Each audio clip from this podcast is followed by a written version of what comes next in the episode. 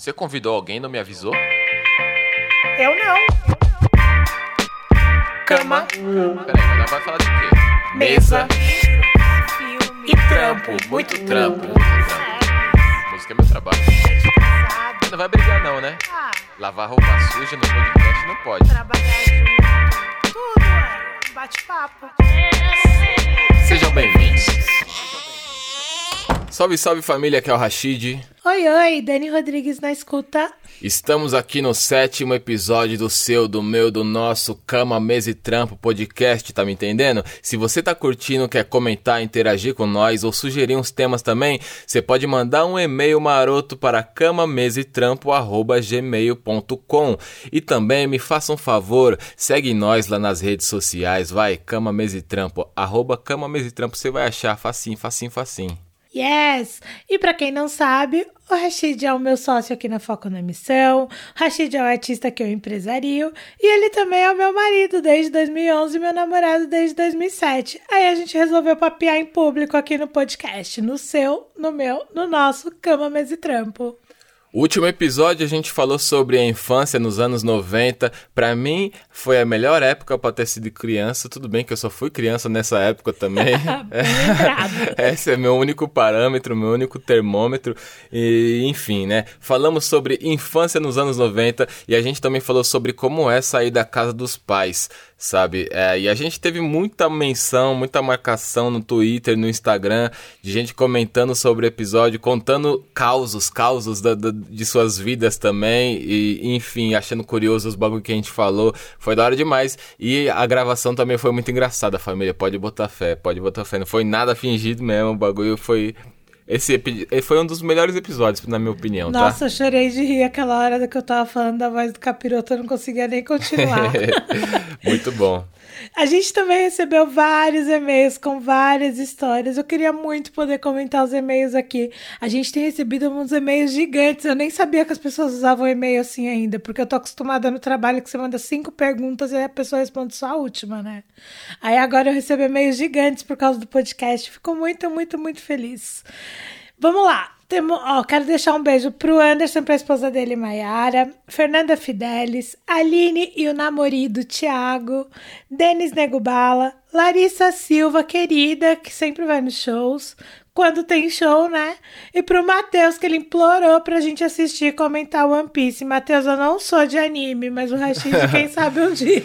Aí, mesmo se eu começar a assistir agora, vai demorar um pouquinho pra nós conseguir fazer esse episódio. Nossa, ele falou que tem mais de 900 episódios. Eu nunca começaria algo que tem 900 episódios. Pouca coisa, pouca coisa, né? Se você quer convencer alguém a ver One Piece, não começa falando que tem 900 episódios.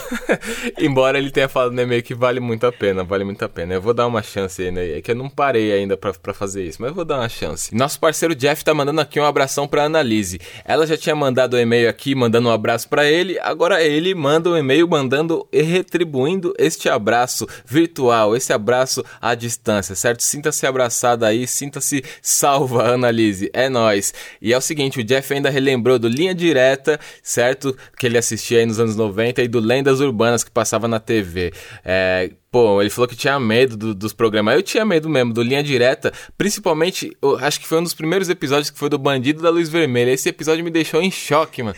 Em choque, porque eu dormia na sala e a janela da minha casa era tipo assim, era três palmos da calçada, mano. Eu Meu morria de Deus. medo assim, de acontecer alguma coisa depois que eu vi Linha Direta. Tive pesadelos com isso aí, mano. Quem mais tinha medo disso aí? Eu acho que uma par de gente tinha medo, né? Nossa. Eu também queria deixar um salve gigante pra Ingrid. Ingrid, obrigada. A Ingrid mandou um e-mail porque ela lembra de popularidade, ela ama popularidade. E eu chorei de rir com o e-mail porque ela falou: Eu já cheguei a me questionar se popularidade realmente existiu, se realmente passou na TV, porque ninguém lembra. Ingrid, eu também já Só tive vocês essa duas, sensação. Só a gente, só a gente. E é o seguinte, o Pedro Ricardo mandou um e-mail elogiando o podcast e as capas que são feitas pelo nosso querido parça Gustavo Magalhães. Valeu mesmo, Pedro. Um beijo, um abraço apertado para todo mundo que manda e-mail, para todo mundo que marca a gente nas redes sociais. Tem sido demais essa oportunidade de falar aqui sobre várias coisas que eu penso que eu não falava em outros lugares, que eu não tinha essa oportunidade. E tá sendo muito gostoso receber todo esse carinho de vocês. Gente, eu tô adorando. Continuem, por favor. camamesitrampo.gmail.com e arroba camamesitrampo nas redes sociais. E é o seguinte, hoje o nosso podcast, pela primeira vez, tem um tema só.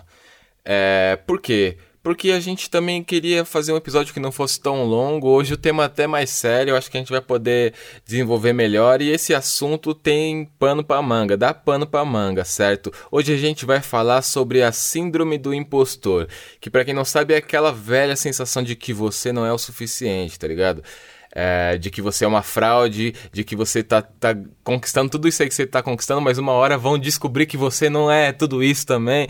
Essa sensação aí é chamada de síndrome do impostor e hoje aqui nós vamos debater sobre ela. Coisas que a gente já conversa aqui em casa, mas pela primeira vez a gente vai ligar os microfones e vocês vão participar dessa ideia, certo? Vem com nós.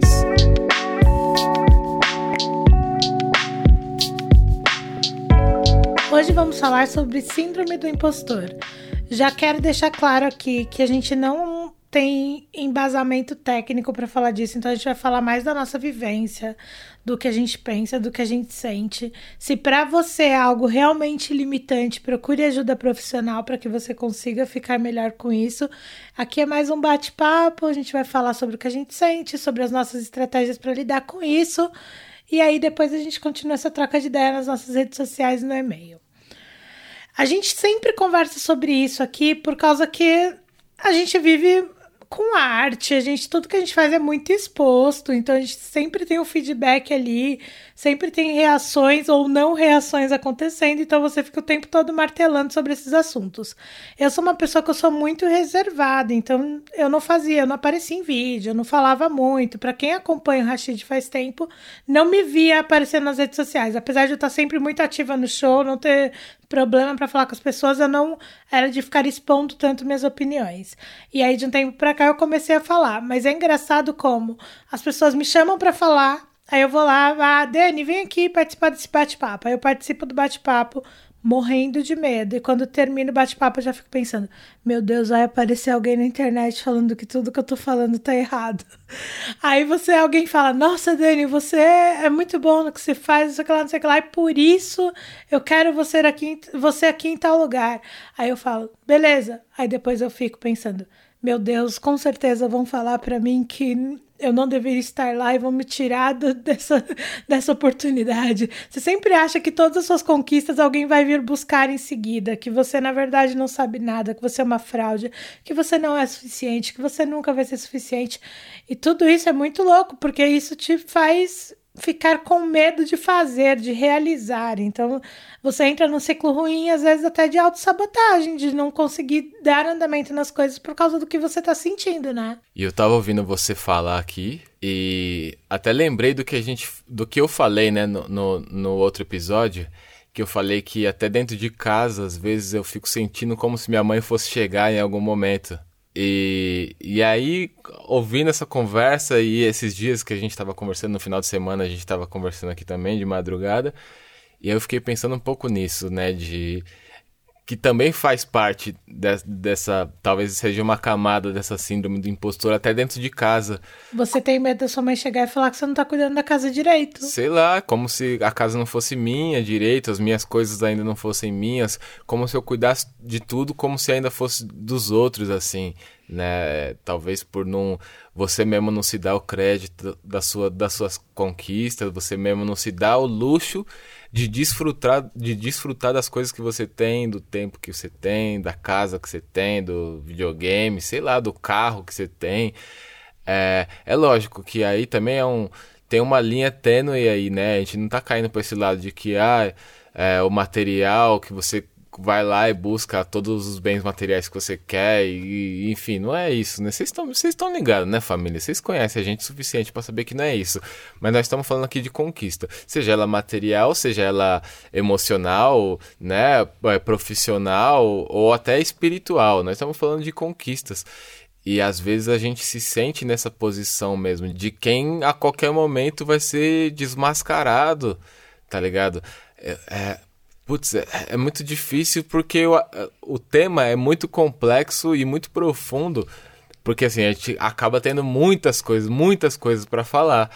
É, né, a Dani falou aqui, pô, que a gente vive de arte, então é muita pressão. Eu acho que é um, existe num quadro geral, no âmbito geral, assim, talvez muitas pessoas não, não enxerguem isso dessa forma, mas eu já sentia várias dessas coisas. Aí quando alguém colocou na minha frente que o nome disso era síndrome do impostor, de que existia algo é, que outras pessoas também sentiam e estava relacionado àquilo que eu estava sentindo e tal, aquilo me, meio que meio que iluminou meus pensamentos assim de tipo, ah, beleza, não é um bagulho que acontece só comigo, tem outras pessoas que passam por isso e é uma coisa que realmente existe, não é uma neurose minha, tá ligado? É, eu não sei, às vezes eu fico, tipo, esse bagulho da casa, que eu fico esperando minha mãe chegar ou o dono da casa, sei lá. E você, eu, às vezes eu acho que é uma coisa do passado, sei lá, é, eu não sei, eu não sou tão, eu não sou uma pessoa muito esotérica que fica pensando nos bagulhos assim, né? Eu sou muito a vida é para frente e tal, a vida é para frente, é responsa minha e não sei o quê. Eu, eu prefiro pensar assim, obviamente sabendo de todas as coisas, né? Que, que muitas coisas estão envolvidas, envolvidas aí na estrutura e, e na história do que nos trouxe até aqui. Mas eu sinto esse peso, tá ligado? É tipo, sabe, é, quando a gente olha, sei lá, pra, pra a música lá, Bilhete 2.0 do Rashid que bombou e tal. Aí, é, às vezes eu mesmo fico ali tentando dar outros motivos pra música ter bombado. Não, é por causa disso, é porque tem a participação, é porque o Lucas tava num ótimo momento também. É porque o beat do Nave é muito foda. É porque a música ficou com uma cara mais pop. Sabe, eu mesmo às vezes fico me sabotando ali, colocando. É, colocando. Tipo, dando motivos para tudo, né? Dando desculpa para tudo, menos o meu Não próprio talento. talento. Menos o meu próprio talento, o meu próprio trabalho, o meu próprio esforço. Tipo, mano, eu escrevi essa música lá em 2009, 2008 para 2009. Essa música faz parte da minha história. Ela veio comigo até aqui, a gente fez um trampo foda, a gente lançou num momento foda, num CD que foi muito foda. Mas não, a, quando eu tô, paro para falar, vamos falar nessa direção, beleza, eu acabo, é, reconheço. Mas tem a hora que, que tá só você e suas neuroses e você coloca, você tira todo o crédito que pode haver em você. Sim, você acha. É muito louco, é um negócio de você pegar e você ganhar um prêmio e achar que a qualquer momento alguém vai entrar na sua casa e tomar o prêmio, e falar não era pra ser seu. Isso tudo te coloca num lugar de você ficar o tempo todo com medo, você fica todo, o tempo todo receoso, assim. Eu, eu sou uma pessoa que eu fico esperando as pessoas me darem bronca. E principalmente agora com a quarentena. Toda vez que alguém que trabalha comigo fala assim: Dani, vamos fazer uma call amanhã que eu precisava tratar um negócio com você que é meio urgente, eu já falo. Meu Deus, o que, que eu fiz de errado? O que, que vão vir falar para mim? Tem uma coisa engraçada. A primeira vez que a gente tocou no Sesc Pinheiros, o Sesc Pinheiros tem toda uma filosofia de que lá é o Sesc que é mais difícil, porque ele é muito grande, porque o pessoal lá é muito sério, porque a unidade é importante, não sei o que lá. Então, nossa, vamos tocar no Sesc Pinheiros. Aí, faltando duas semanas pro show, a gente tinha ensaio lá em Pinheiros, e aí o cara do Sesc me ligou um dia antes e falou: Denis, tem como me você tem como passar aqui pra gente conversar sobre o show?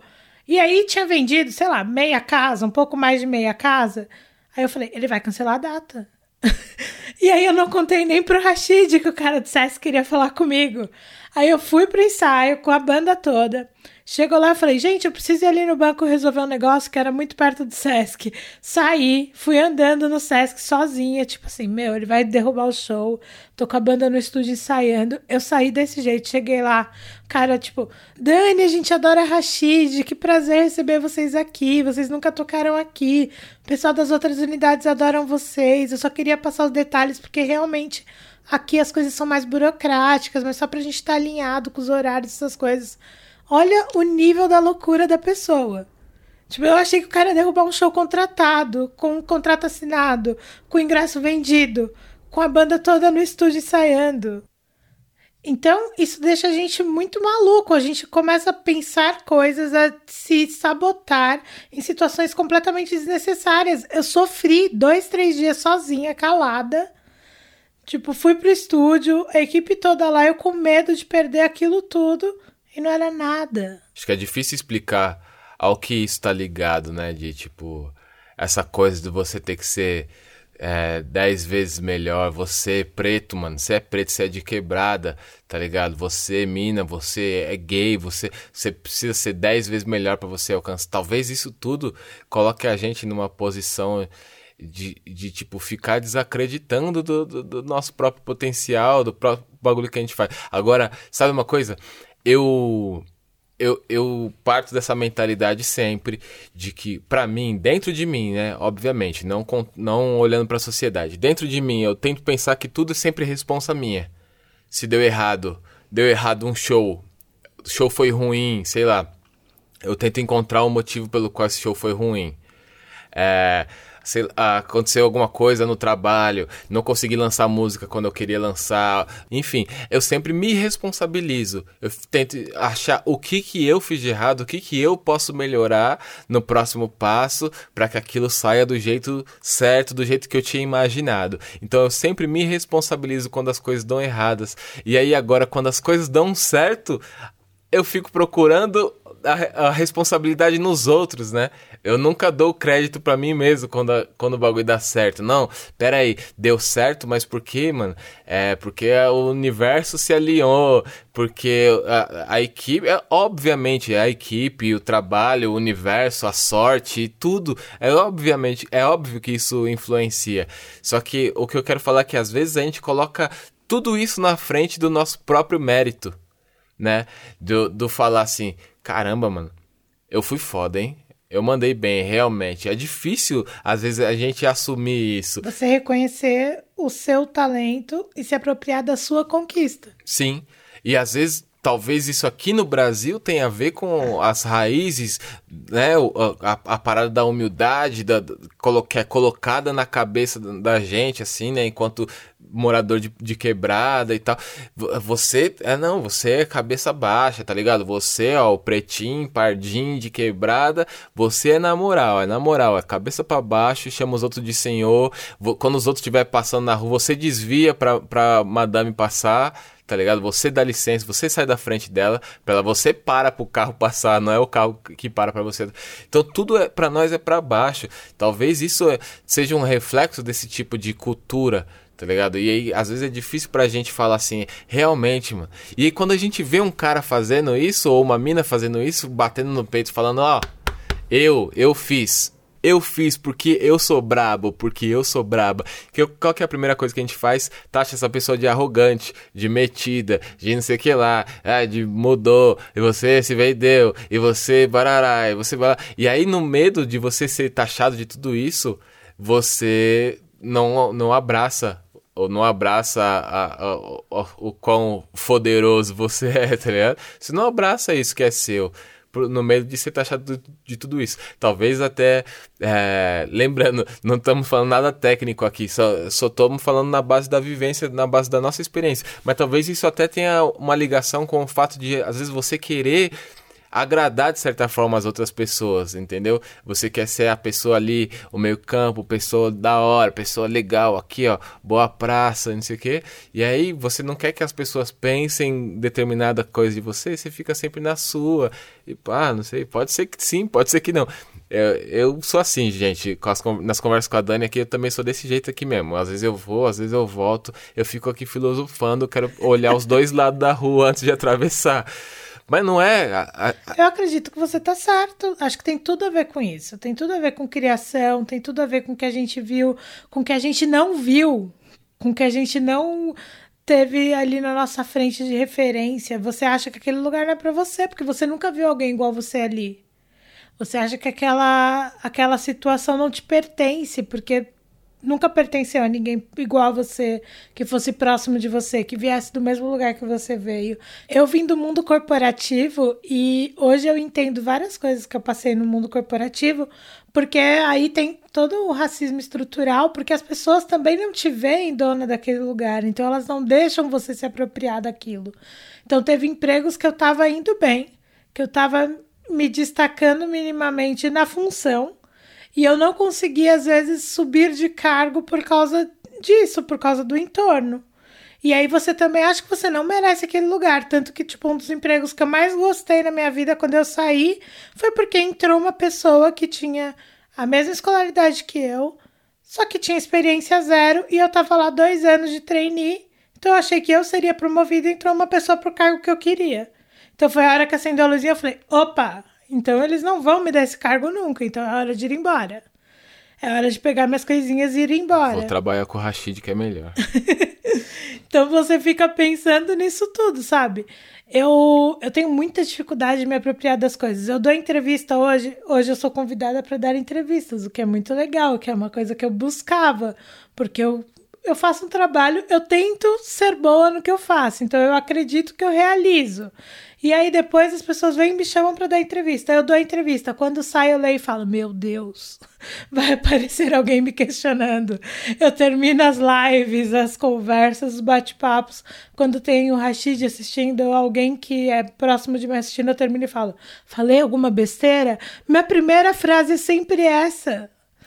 Eu nunca falo, tipo, fui bem. Eu, eu acho que a gente também às vezes fica num bagulho de esperar essa aprovação, né? Pra ver se, se foi da hora. E aí quando essa aprovação, essa aprovação não, não vem assim, tipo, o joinha da, daquela pessoa que você admira, não vem assim instantaneamente, você começa a ficar inseguro. E essa insegurança, ela vai virando esse buraco de minhoca dentro de você. Ela começa a sugar todo, tudo que você tem. E, cara, querendo ou não, confiança pesa demais. Confiança faz muita diferença. Confiança importa demais, cara. É, é engraçado, eu fico vendo ali os, o- as redes sociais do DJ Khaled, né? É o cara que tá ali, esbanja boa energia e ultra confiante o tempo inteiro. Eu li o livro dele, inclusive, e esse carisma dele, ele pa- consegue passar até no livro dele ali, sabe? É, é muito, muito divertido, muito, muito gostosa, fluida a leitura do livro dele. E aí, ele sempre fala uns bagulho que, assim, é, eu achava bobo, mas eu comecei a captar. Porque ele sempre fala coisas que vão levar você a ficar mais confiante. Ele fala assim, ah, sempre, sempre corte o cabelo antes de uma reunião. Você vai se sentir mais confiante pra isso. Tipo, no caso do homem, né? Mulher não corta o cabelo assim, né? O cara corta o cabelo todo dia, quer ficar com o cabelinho, cabelinho na régua. Sempre corte o cabelo antes de uma reunião. Mas é porque realmente, quando você sai do salão de cabeleireiro com o cabelinho na régua ali, ó, a barbinha, pá, moleque, se tá assim, sua confiança tá lá em cima. É, é, é esse tipo de coisa. Então ele fala várias coisas desse tipo, porque a confiança importa muito. É igual pra um jogador, pra um cara, uma mina que pratica esporte. Confiança importa. Esse é o psicológico pesando a favor. É você com a energia, tá tudo, tudo tá tá direcionado rumo ao seu objetivo. Acho que o Nikola Tesla tem, um, tem um, uma, uma fala sobre isso, né? Sobre a energia e frequência. Tá tudo na mesma direção do que você acredita. E aí sim você vai conseguir chegar lá. É, isso, é muito louco, porque realmente, na minha visão, isso pesa. Só que quando a gente começa a entrar nessa de duvidar de nós, isso aí pelo menos na minha vida, até esse ponto aqui, acho que não é novidade nenhuma para quem acompanha meu trabalho, percebeu nos últimos, principalmente no Crise e no Tão Real, eu falo disso em algumas músicas, que eu passo por momentos assim, que eu sinto esse tipo de coisa em determinado momento, determinada altura do meu ano, é, determinado mês, determinado, sabe? A, a, isso acontece comigo. E aí você, eu fico tentando recuperar essa. Fico tentando achar essa. Esse Rashid. Não, cadê o Rashid motivadão? O Rashid Khaled do bagulho. Fico tentando encontrar esse Rashid que tá estimulado a fazer os bagulho acontecer. Porque na minha visão isso conta muito. E quando eu me pego sem confiança, é, é, é, é tipo assim: se eu fosse jogador de futebol, eu pediria para não jogar sabe? Eu não acredito em nada que eu faço quando eu tô sem confiança. É complexo. O que eu fico pensando sempre também é quanto tempo você demorou para se enxergar como empreendedor? Eu demorei um século, tipo, eu não entendia que em ser empreender é só você ter uma empresa. É isso, gente. É tipo, isso é empreender. Ponto. Não, não tem a magia que tu, das redes sociais. O Vale do Silício. É, não, gente, calma. Empreender é ter uma empresa. A partir do momento que você tem um empreendimento, você é um empreendedor. Eu demorei muito para me apropriar desse termo. Eu demorei muito a, a entender quando as pessoas se apropriavam desse termo. Tinha, eu lembro que em 2011, 2012, eu via uma galera que trabalhava próximo do que a gente fazia, assim, e colocava CEO na, na bio do Twitter. Eu falava, ah, CEO do quê? Eu tipo, gente, sim, eu sou CEO da Foco da Missão, foda-se, entendeu? Mas eu demorei muito tempo pra entender isso. Porque você acha que, não, empreendedor é outra galera. É tipo aquelas minas, tipo, Faria Limers, entendeu? Tipo, é outro pessoal. Não tem nada a ver comigo. Eu até falei disso quando eu participei do Fast Forward, que a gente estava falando sobre o mercado da música menos racista. E eu falei exatamente isso. Eu falei: o que mais me dói nesse mercado todo é que eu faço, faço, faço. Meu, o artista que eu empresario há 10 anos tem números, tem fãs, tem, tem publicidade, a gente consegue manter uma empresa, a gente tem pessoas trabalhando com a gente. E às vezes eu ainda não me sinto parte. Sim. Por que, que eu não me sinto parte? Se eu faço tudo que todo mundo faz, entendeu? E aí entra o peso. Eu sou de quebrada, eu sou fora do padrão, tenho meu cabelo crespo, chego lá com meu black na reunião na gravadora. Então, tudo isso, aí você olha pro lado e você não vê pessoas como você, então você vai ficando acuada. Tá falando, esse lugar não é meu, eu tô aqui de intrusa. E a minha luta, a minha batalha diária é pra eu parar de me sentir uma intrusa na minha própria vida. Parar de me sentir uma intrusa no ambiente que eu já vivo, no ambiente que eu já sou, no ambiente que eu já estou, entendeu? E eu, a gente tá falando disso tudo aqui, mais uma vez, não é de forma técnica. Eu estou, é tipo, é uma sessão de terapia em conjunto. Sim. Porque é isso, tipo, todo mundo passa por isso. E aí entra um negócio que eu não vivi tanto dentro da minha casa dos meus pais de ah, seja duas vezes melhor, não sei o que lá, porque meus pais não são muito ligados nessa questão racial, apesar da minha mãe ter a pele mais bem mais escura que a minha. E aí, quando você sai pra rua, que as coisas começam a acontecer, você começa a ouvir, ouvir outras pessoas, ouvir outras reações, entender o universo à volta, aí você fala: Nossa, é por isso. Tá explicado. Então começa aquela sua batalha diária por tudo isso, né? O que me leva também a pensar, lá vem o Rashid filosofando, mas é isso que eu gosto das provocações para mim mesmo, né?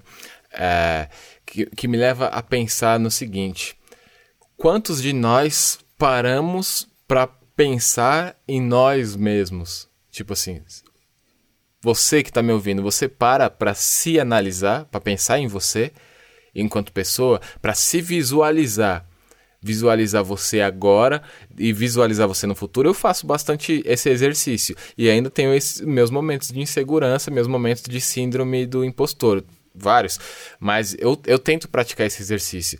Mas é, eu acho que a cultura na qual a gente vive, é, acho que o ritmo da sociedade que, que a gente vive, esse ritmo que embala a gente, acho que ele não dá muito tempo e muito respiro para você parar para fazer uma autoanálise assim, frequentemente. Ele não permite que você. Não te dá um tempo para você parar e fazer uma autoanálise com frequência, né? Frequentemente. Ele te. Ele simplesmente te coloca para viver a vida e é isso aí, ó. É boleto chegando, é coisa para pagar. Catando cavaco a vida inteira. Cata, é, você sai catando. É, exatamente. Você tá sempre catando cavaco, entendeu? Opa, opa, opa. É, é, tá ligado? É, nós, nós trupica, mas não cai a vida inteira. E, e eu acho que esse momento de parar para refletir. Não quer dizer que, ó, o Rashid tá falando que eu preciso praticar uma meditação. Se você puder, ótimo. Mas não é necessariamente isso. É você parar para pensar em você mesmo, visualizar o que você quer para você.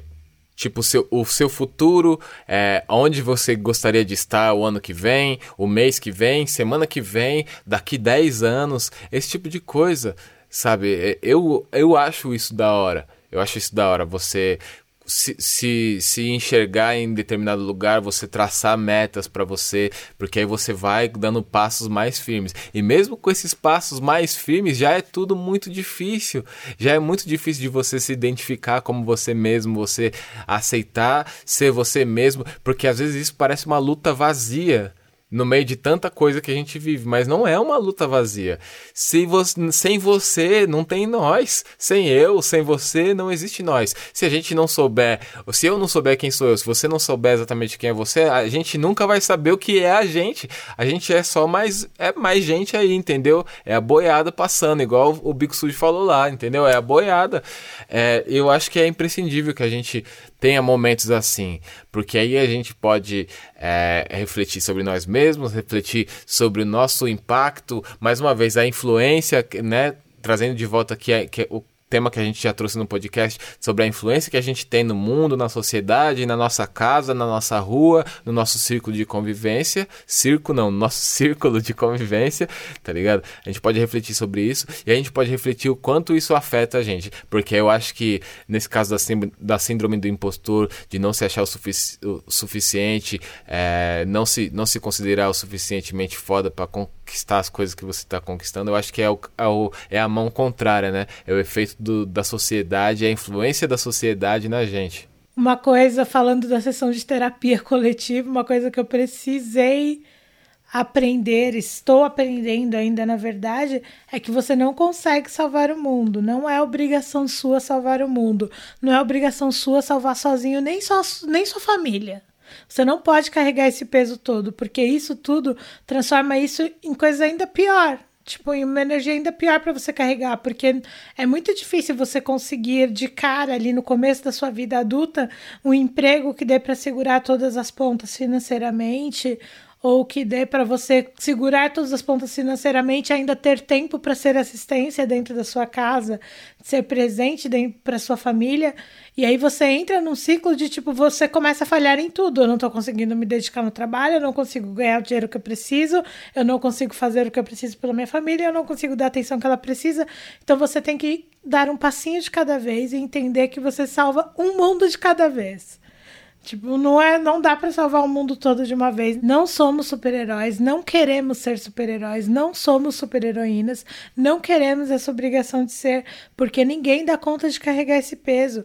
Quantos nãos você às vezes fala porque você pensa no ah, o que que vão pensar, o que que vão falar, mas era uma coisa que dentro do seu coração você queria. Ou ao contrário, quantos sims você fala às vezes porque, nossa, eu sou uma mulher negra na posição X, então eu tenho que estar lá porque eu estou representando todos, mas se esse lugar não é confortável para mim, eu não estou representando ninguém nem a mim mesma, que era a primeira pessoa que eu teria que representar. Então você tem que começar a filtrar essas coisas, pensar sobre essas coisas realmente. É aquele papo bem besta do avião, mas que faz todo sentido. Primeiro você coloca a máscara em você, para depois você ajudar quem tá do seu lado. Porque não, é besta, não adianta. É real.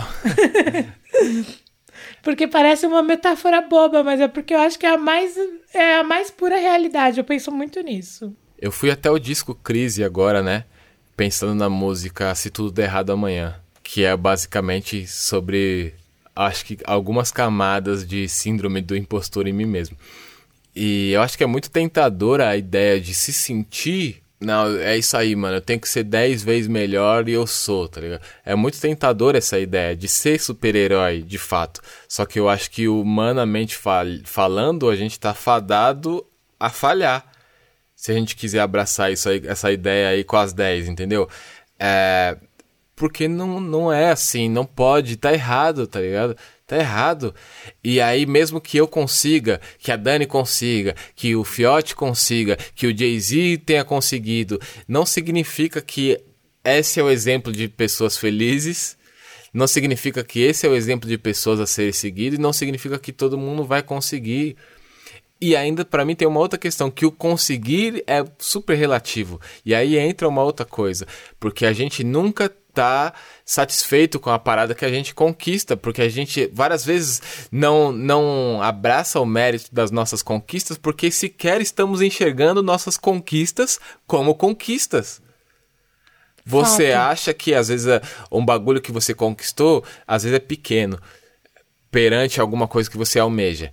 Aí você acha que aquilo é só sua obrigação, mas é uma conquista é uma conquista e você deveria comemorar aquilo. Eu demorei anos para aprender que eu devo comemorar todas as minhas conquistas e eu quero comemorar. Inclusive, Pipa Voada bateu 40 milhões de plays no Spotify. Muito obrigado, meu pessoal. Muito obrigado e parabéns, Dani. Parabéns, Rashid. Parabéns, parabéns Foco, na, missão. na Missão. Parabéns pros dogs, pro Luquinhas, pro Emicida também, tá ligado? É uma conquista. E às vezes, perante tantas coisas que tem no mundo, a gente não, não enxerga isso. Mas é conquista, a gente tem que visualizar é, e tem que abraçar as nossas vitórias, abraçar de fato, né? Se você fica só olhando, se você só enxerga o que o outro faz como vitória, talvez é porque essa outra pessoa esteja sabendo é, aproveitar a vitória dela, esteja sabendo demonstrar que aquilo é uma vitória, inclusive para ela mesma. Entendeu? E tá pondo na cara de todo mundo. Olha aqui é uma vitória. E você tá tendo vitórias do seu tamanho, que você tá conquistando com seu esforço, com seu suor. Elas são válidas, são valiosas. Mas como você mesmo não enxerga aquilo como uma milestone, como uma marca no seu caminho, alguma coisa que, que, que vale a pena de ser. é, de, de você parar pra, pra só vislumbrar aquilo falar: olha que maravilha onde eu cheguei, tá ligado? Como você mesmo não tá vendo isso. É, vai passar, vai passar em branco. Talvez lá no futuro você olhe pra trás um dia e visualize tudo isso. Mas aí pode ser tarde também, né? Então acho que a gente tem que tem que curtir nossas vitórias, a gente tem que enxergar tudo que a gente conquista, cada passinho. Pô, mano, eu entrei aqui na firma, sei lá, mano, eu entrei aqui office boy, agora eu faço não sei o que, agora eu já faço não sei o que lá, agora já... É igual eu no rap, eu lancei meu CD, lancei minha primeira música, não tive nem mil plays, aí lancei meu CD, demorei meses pra vender mil cópias. Agora eu tenho 40 milhões de plays numa música que tá lá e tem uma outra lá com 70 milhões, entendeu? Enfim, a própria Se Tudo Der Errado Amanhã tem 10 milhões de plays aí na- nas, nas plataformas, sei lá, tá ligado? Isso é absurdo, isso é absurdo. Isso tudo é vitória, isso tudo é vitória. Então, às vezes, quando a gente comemora nossas vitórias, tem gente que sempre vai enxergar isso de, de uma forma do, do outro jeito, né? Tipo, a pessoa tá se exibindo. Mas você precisa fazer isso pra você. Você precisa. E não é à toa que você, você vê lá os gringos toda hora abrem uma champanhe pra alguma qualquer coisa, tá ligado? Viu o Big Sean lá no, em cima do carro na rua, pá, abrindo champanhe porque o, o, o disco dele era número um, acho ficou em número um nos Estados Unidos, sei lá. Muito foda. É isso. Comemore suas vitórias, enxergue suas conquistas como conquistas realmente. É isso, você agora acabou de falar a sua ferramenta para lidar com isso em alguns momentos. Sim. Eu acho que é isso que é importante também a gente falar, porque a gente contou várias experiências eu, e no começo a gente começou falando que era isso, que a gente ia falar das nossas experiências e das nossas ferramentas para lidar com isso. Enquanto você falava, eu pensei em mais uma ferramenta, que é pare de se comparar. Sim, sim, Não sim. compare seu princípio com o meio de ninguém. Todo Exato. mundo passou pelo princípio igual você. Exato, exato. E aí, quando você fica olhando só para o que os outros estão fazendo de modo comparativo, você tende a não visualizar o quanto você está crescendo, o quanto você está fazendo, o quanto você está realizando. Então, você tem que aprender a olhar para as pessoas, para quem você admira, com inspiração. Então, tipo, ah, fulano já conseguiu. Então, é mais uma motivação para eu seguir aqui. E não como, ai, fulano conseguiu, só eu que não consigo. Não entra nessa. E, e a mente humana é doida pra gente ir, ir pra esse caminho. Pô, só eu que sou uma merda de pessoa, uma ameba parasitando aqui nesse planeta. E todo mundo pensa essas coisas, gente. Todo mundo tá sujeito. Então tem momento que você vai se, se sentir um merda, tem momento que você vai sentir um fio de invejas, tem momento que você vai sentir não sei o que lá. Qual que é o ponto? É você cuidar disso dentro de você. Sentiu, você fala, não é isso.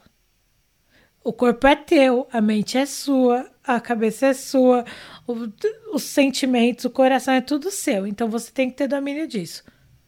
Sentir uma coisa ruim. Não quero sentir essa coisa ruim, porque não é correto. Não é justo com a pessoa, não é justo comigo e não é o que, o que eu quero ser.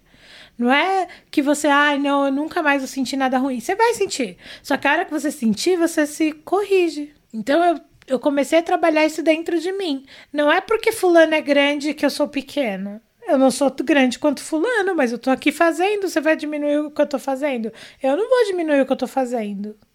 Então, tipo, eu, tenho, eu sou empresária de um artista que tem 40 milhões de plays numa música, que é um hit grande até pro mainstream. Então, tipo, como que eu não vou comemorar isso? Como que eu não vou validar o trabalho que a gente tá fazendo, a ideia que a gente teve, a forma como a gente lançou nosso trabalho, a ideia de fazer essa música com essas participações, com esses produtores, com aquele clipe, porque tudo isso é o que faz a música acontecer. Sim. Isso pra tudo na sua vida, gente. Tudo, todo o entorno é o que vai fazer com que aquela coisa dê certo. Às vezes parece uma coisa pequena. Ah, eu vendo brigadeiros na faculdade. Só que aí você coloca num saquinho bonitinho, você amarra com uma fitinha e coloca um adesivinho que tem teu nome e o arroba do seu Instagram. Isso tudo é o que faz com que o seu brigadeiro fique marcante e que daqui um, um mês as pessoas estejam postando seu arroba lá falando, ai, o brigadeiro da fulana é o mais gostoso. Todo o entorno, toda a sua ideia é o que fez com, com que o seu produto, com que a sua carreira, com que a sua pessoa, com que qualquer coisa que você esteja realizando, sonhando em realizar, aconteça e dê certo. Então é batalhar por isso.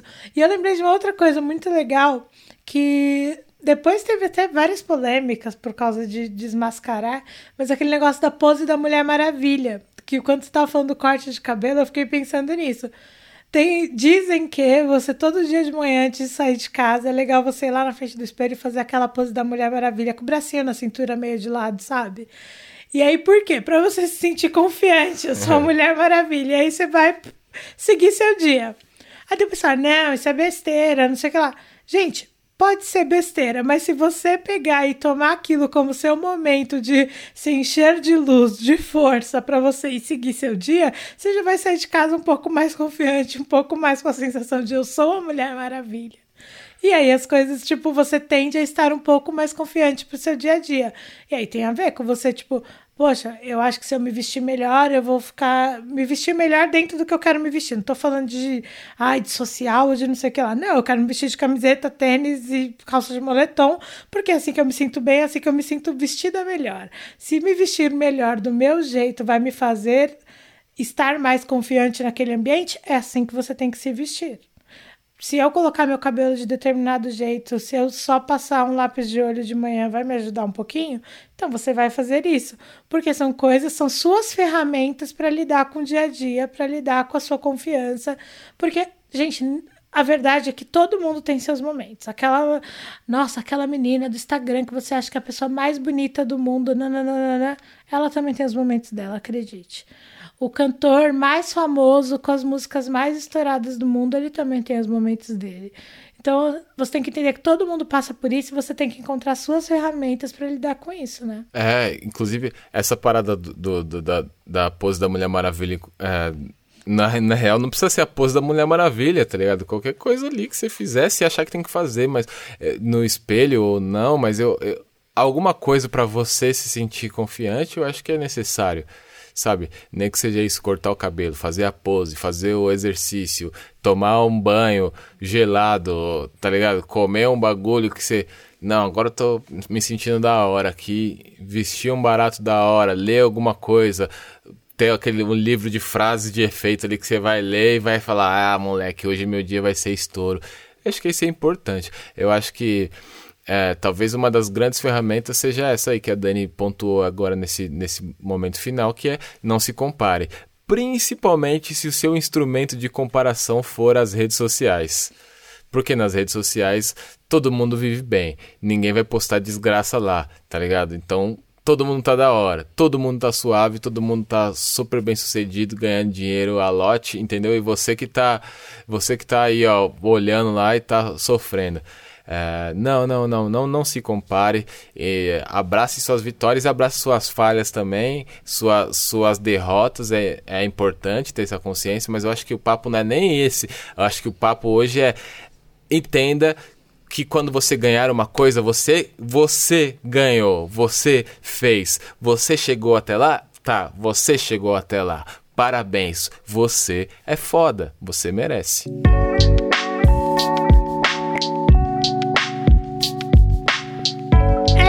Brasil. Muito obrigada por mais um episódio. E aproveitando o tema, eu vou amarrar aqui na nossa dica.